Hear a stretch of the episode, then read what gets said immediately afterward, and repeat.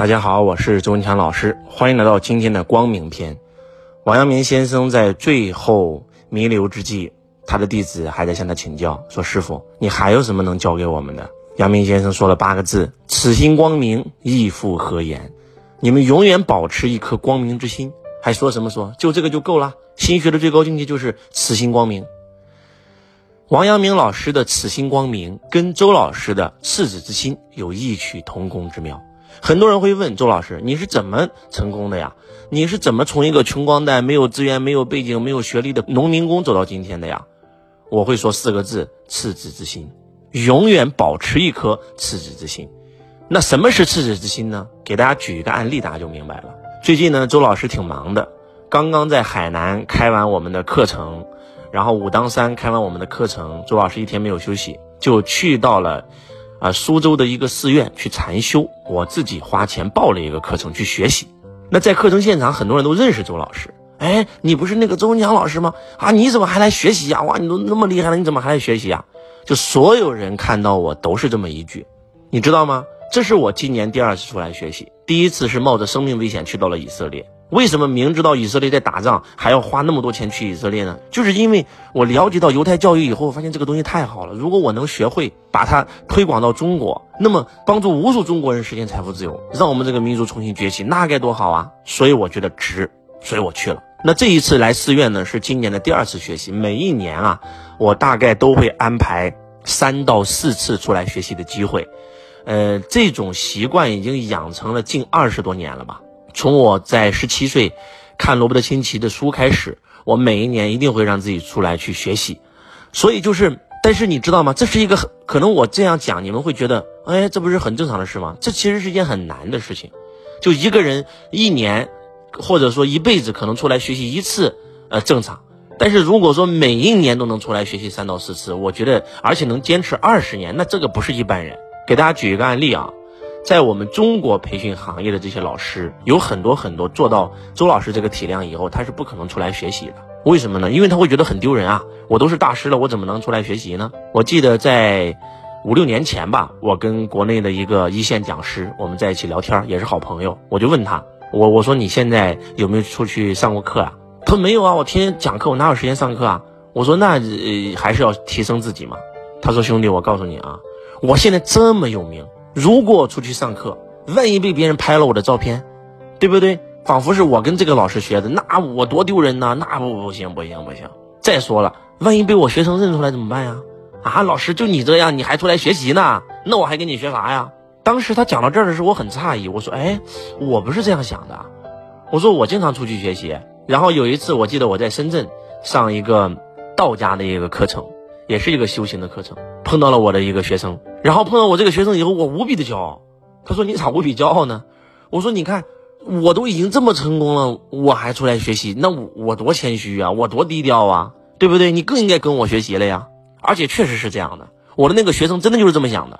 哇，那不是我的周文强老师吗？他这么成功还出来学习呀，像一个学生一样坐在那里。哎呀，太震撼了，怪不得他如此成功。”而且我出去学习，别人拍我的照，我不在乎，我不在乎别人说我什么，我在乎的是我自己有没有收获，我能不能够通过学习提升，能够给我的学生带来更好的东西。包括我去华为，我去华为学习也是一样啊，也是碰到了我的粉丝啊，我不会觉得很丢人，我觉得多好啊。我去阿里游学也是一样啊，对吧？我去日本的京瓷啊，去美国的硅谷，就是我去任何一个地方学习，上任何一个老师的课程，不管这个老师怎么样，我都会觉得有有收获。就哪怕这个老师讲的很烂，我也会有收获。为什么呢？他告诉了我哪里烂呀，我就知道我讲课以后我应该如何去避免这些烂呀，对不对？所以你知道吗？就是永远保持一颗学习之心啊！这件事我告诉你太难了，那不是一般人能做到的，几乎没有人能做到。所以我就能做到，因为我要不停的提升，我要不停的精进。如果这样讲大家还不知道什么叫此心光明亦复何言的话，那再给大家讲一个案例。王阳明先生告诉我们说，我们做任何事儿，决策是最重要的。比销售力更重要的是管理，比管理能力更重要的是领导力，比领导力更重要的是影响力，而比影响力更重要的是决策力。因为我们人生啊，好与不好，其实就在于我们做了什么样的决策。做了一个错误的决策，可能你的人生螺旋式下滑；你做了一个正确的决策，你的人生螺旋式上升。比如说，周老师的两个学生。在他们遇到极度困难的时候，有一个学生，他想的就是我更要跟我的老师学习，他不会找我去借钱，他会找我去借智慧，然后想方设法通过自己的努力，两三年的时间也还清了几百万的外债，现在又成为了一个很顶级的企业家。而另外一个学生，他就会觉得，哎呀，我现在没钱了，我得找我老师借钱。我说你有没有想过一个问题啊？你现在为什么穷？是因为你身边几乎全都是穷人。你好不容易进入一个富人圈了，你为什么不想方设法利用这个富人的智慧和资源来托起你，而去还要跟这个富人决裂呢？啊，我不管，哎，我就去采访了我的第一个学生。我说你当时遇到困难的时候，有没有人怂恿你向老师借钱呀？我说你为什么没做啊？他说，他说周老师，你曾经讲过一句这样的话，你说在这个世界上，包括现代，包括古代。没有一个穷人在穷人堆里致富成功，变成百万富豪、千万富豪的，都是从穷人堆里走出去，去到了富人堆里，然后眼界、能力、智慧、格局、心胸全改变了，资源全改变了，然后变成了富人。我都已经穷成这样了，我为啥穷？我身边全是穷人，我好不容易扒到你这一个有钱人，而且咱们的这个学生里面百万富翁、千万富翁、亿万富翁太多了，我好不容易进入富人圈了，我还要跟富人圈决裂，那我不有病吗？哎，你看他们两个人的思路完全不一样，到最后做的决策不一样，到最后的结果是完全不一样。这就是决策力的核心。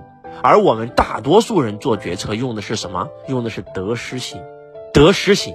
以前呢，周老师在还没有得到的时候，我觉得我们做事就应该用得失心。这件事对我有利，我就干；这件事对我没利，就没有干。但是当周老师悟道以后啊，我发现杨明先生是对的，一定要用是非心来代替那个得失心。比如说杨明先生，他做那件事，他可以不做，他宁王造反跟他有啥关系啊？对不对？他做了，皇帝告诉他，你没有皇帝的谕旨，你就擅自出兵，你这个就是造反罪啊，可以灭你全族的。但是你不做，对吧？那跟我没关系，我可以明哲保身，对吧？我做了，我有可能打不过宁王，被宁王打败了，我也可能会这个死无葬身之地，对吧？我就算把宁王收服了，那朝廷还要怪罪于我，那我为啥要干？如果用得失心，他肯定不干。但是如果用是非心呢？什么是是非心？对错？他知道他做是对的，他不做，有无数百姓将会生灵涂炭。所以，当你用是非之心来做事的时候，可能短期来看你的利益是受损的，但是把人生拉长，你的人生一定是螺旋式上升，你才有可能成为圣贤呀，你才有可能改变你家族的命运啊。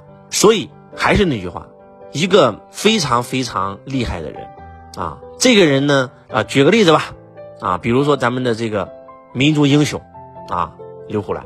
那他知不知道他做的那件事儿，如果被别人抓到是要砍头的？他知道，那他为什么还要做？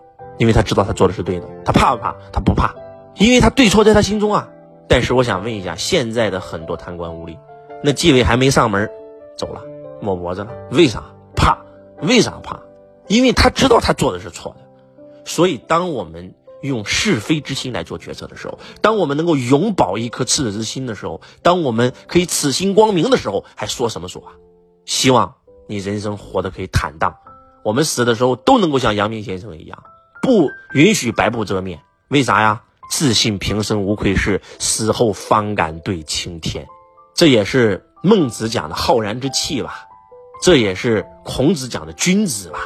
希望今天的分享能够唤醒你，不要再做那些让你自己都看不起你自己的那种龌龊的事儿了，做一些让你自己都佩服自己的事儿。